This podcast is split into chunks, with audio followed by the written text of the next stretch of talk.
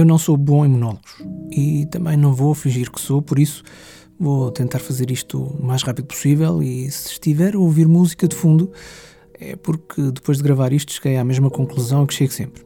Eu não gosto de ouvir a minha voz a seco. Eu não fujo àquela porcentagem de 90% de pessoas que não gostam de ouvir a própria voz ou que para quem faz isto profissionalmente, como eu faço, enfim, não dá, não dá grande jeito. Além disso, os meus vizinhos de cima fazem uh, tanto barulho que.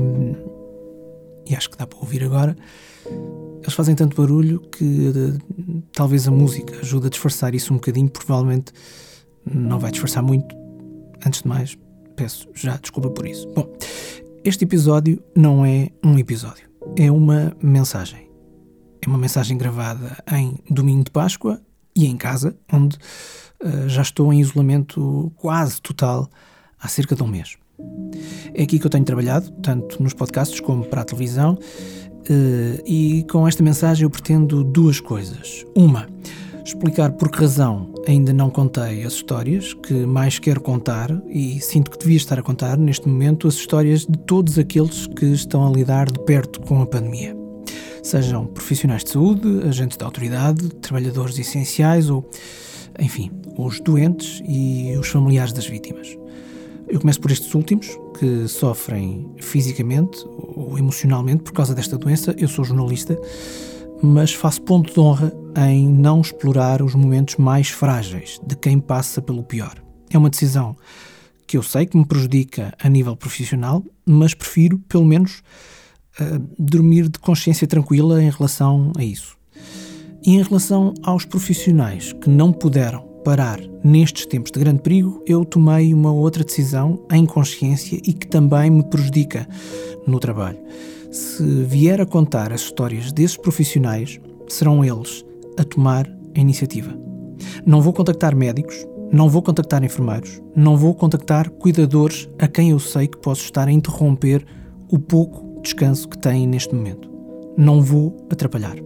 Se médicos, enfermeiros, farmacêuticos, cuidadores, agentes da autoridade ou outros profissionais essenciais neste momento, se eles quiserem confiar em mim para contar as histórias deles, o número do WhatsApp está disponível para receber esses testemunhos e até para combinar conversas a horas em que seja seguro um contacto de cerca de, de 10 minutos. Se não, eu prefiro esperar pelo fim da pandemia para contar essas histórias e de como foi passar por isto tudo na linha da frente.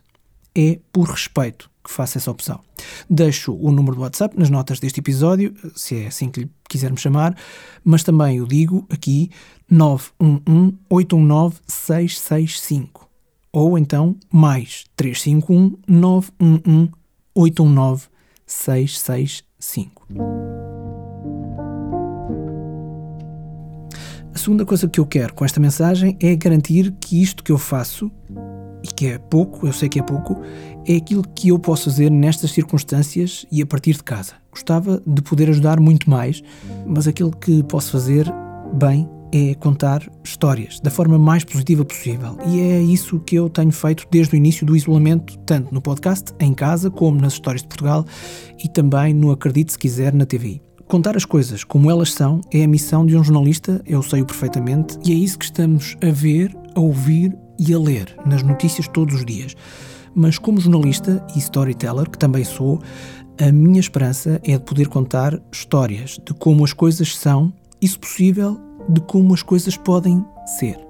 Bad news is good news é uma daquelas máximas incontornáveis do jornalismo, mas eu preciso também de contar histórias de esperança aquelas que nos fazem olhar de uma forma mais luminosa para o futuro.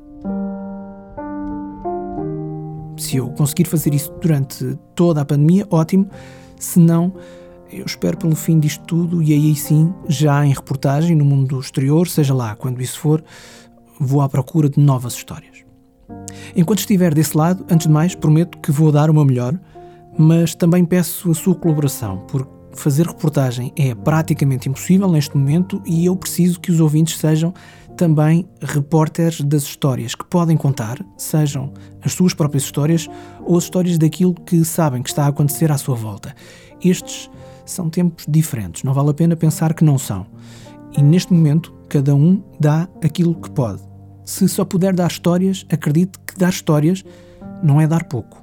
É até um donativo muito precioso em tempos como estes. Precisamos de histórias tanto quanto precisamos de estar saudáveis.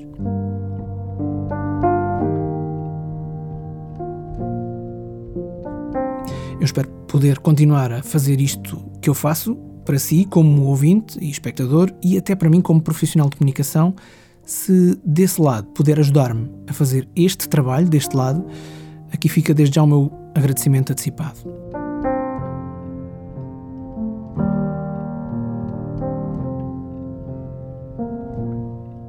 A todos os que estão cara a cara com esta pandemia e que possam estar a ouvir esta mensagem, força, coragem.